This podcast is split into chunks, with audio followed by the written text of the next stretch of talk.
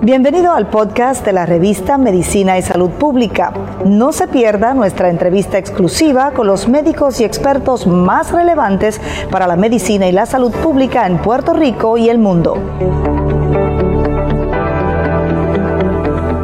Aumenta el debate en el país sobre los dos proyectos que prohibirían la práctica de las llamadas terapias de conversión en Puerto Rico. Dos llamados sobrevivientes de las terapias dicen a los medios de comunicación que han sido maltratados.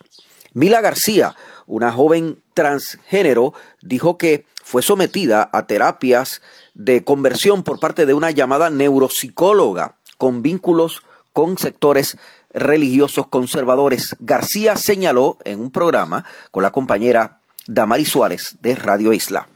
Pues la neuropsicóloga me, trató de justificar con la pseudociencia de ella esto lo mismo que me había hecho la consejera.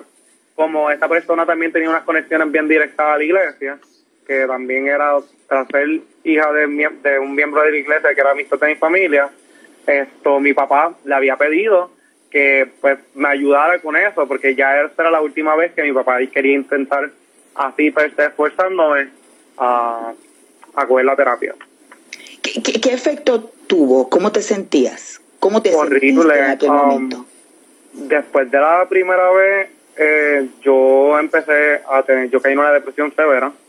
Um, me traté de quitar mi vida al de 15 a 14 años, um, en la cual mi madre me decía que ya no me conocía, yo que yo sufría todos los días y la, la razón por la que logré salir fue porque le tuve que decir a mami, mira, yo me voy a desaparecer de tu vida un día de esto. Yo voy a parar de existir. Y duele demasiado. Así se sentía. Y de ahí se rompió el, el, ciclo. Pues el ciclo se rompió porque logré convencer a, convencer a mami. Esto, pero como papi no se había rendido, me, había, me, me quería llevar a la neuropsicóloga. Y cuando yo le dije a mami, mira, de verdad, yo necesito que me ayude en esto. Mami lo que hizo fue que le dijo, mira, yo no voy a llevarlo.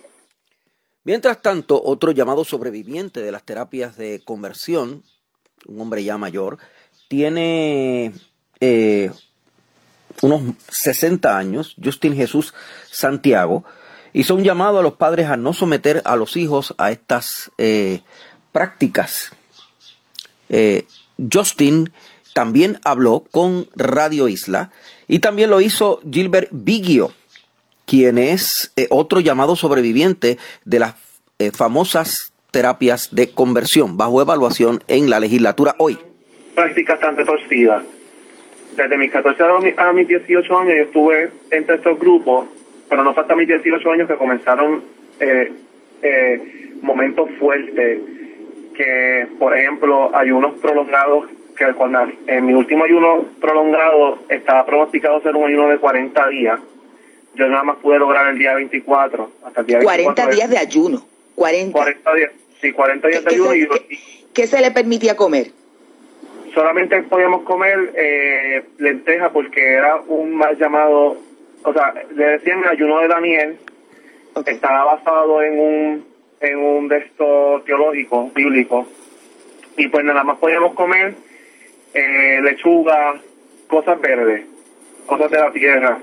Pero tenemos que estar de 6 de la mañana a 6 de la tarde, eh, pues hambriento. Y en, en ese periodo de tiempo pues teníamos que hacer un voto de silencio, solamente podíamos hablar con, con, con las personas que nos iban a estar pues dando las terapias, dando los, las consejerías, eh, hasta que llega el día 24. Eso fue, ya yo tenía 20, 21 años, ya tenía en esa, a esa edad y ya yo no aguantaba más, eso me afectó la salud para siempre, yo todavía el sol de hoy sufro de, anemia, este, arritmia, hipotensión, ¿entiendes? Y todo eso se me afectó con estos ayunos prolongados que, que me obligaban a hacer, pues, obviamente ya yo estaba mayor, pero eh, eh, una persona que está completamente engañada y manipulada, en cuanto a lo que está sintiendo que es completamente natural, pues no puede acceder plenamente.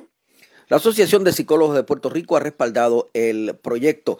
El secretario de Salud ha respaldado el proyecto, pero con reservas.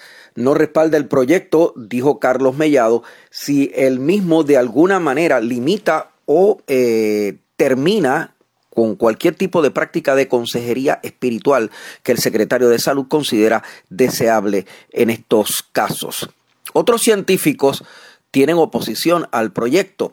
El doctor Juan Antonio Moreira, un neurólogo de más de 25 años de experiencia, dijo a Medicina y Salud Pública que este tipo de proyecto autorizaría que continúe la práctica de otro tipo de terapia que se utiliza para convertir el cuerpo de una persona heterosexual en una persona transgénero u homosexual. Dijo el doctor Juan Antonio Moreira que existen centros en donde se da este otro tipo de terapia en la isla. Aquí hay clínicas que hacen eso. Sí, hay, por ejemplo, una funda, aquí hay una fundación que se llama True Self y aquí hay una clínica que se llama Ararat, creo que por Ponce. Déjame, y déjame dejarte una pregunta a Penchi y, a Emma Torres. Si usted tuviese un hijo, pues, ¿verdad? Porque siempre nos lo venden como que podemos hacer bien físicamente y emocionalmente a la vez y que, si, y, que van correlacionados. Y yo les voy a presentar este caso. Si usted tiene un hijo que nace con diabetes, porque se llama la diabetes tipo 1, que es en, en, en, en el menor de edad, y va a comer, usted le va a dar dulce. Es diabético, pero el niño va a querer dulce. Claro que le va a gustar el dulce. Usted está siendo cruel. Claro. Entonces, el cerebro de un niño, de un menor, no está maduro para tomar esa decisión porque el cerebro termina de madurar luego de los 20. Y esos niños y esos adolescentes que se están dando esas terapias en esas dos clínicas que usted mencionó, eh, terapias para convertir, esas son terapias de conversión, porque son terapias para convertir su cuerpo. De conversión, Por eso, esas terapias, esas terapias que se dan, esos niños eh, que, que lo, me imagino que lo hacen voluntariamente, me imagino que no los amarrarán para, para darle las terapias. Eh, tienen que tener el respaldo de los padres, es decir, los padres están, eh, los menores de edad están siendo respaldados por los padres, que usted sepa. Eso, eso sería una buena pregunta que hay que hacerle a los legisladores y a los gobernantes de este pueblo. El Senado continúa hoy la evaluación de los dos proyectos que buscan prohibir las terapias de conversión.